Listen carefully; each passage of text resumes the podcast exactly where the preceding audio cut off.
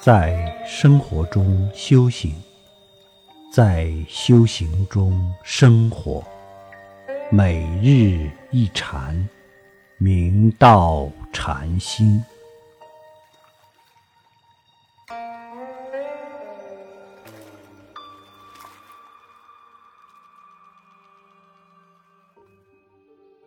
大家请看经文，诗曰：“向汝道无名无字，汝便唤作本源佛性。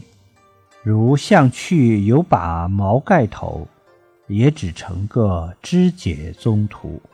祖师灭后，汇入经络，大弘曹溪顿教，着显宗迹，盛行于世，是为。”菏泽禅师，六祖大师开始道：“前面明确向你道无名无字，而你却称为本源佛性。修行者须知一落语言文字，则名相显现，分别执着当道，遮蔽了智慧之眼。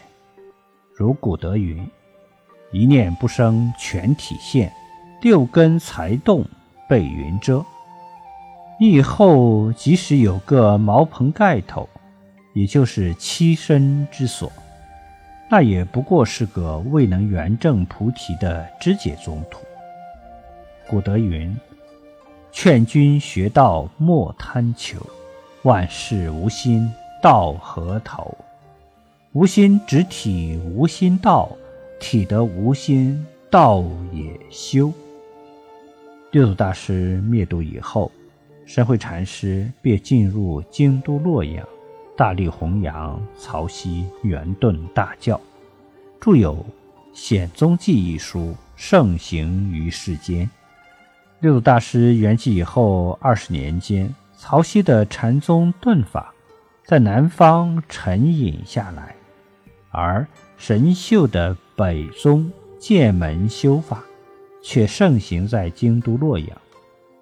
面对这样盛极一时的北宗，神会禅师出来指正。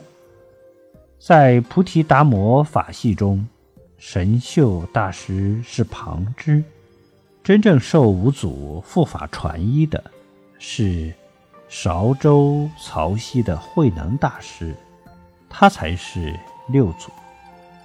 若论法门，神秀大师是剑门，不是祖祖相传的顿教。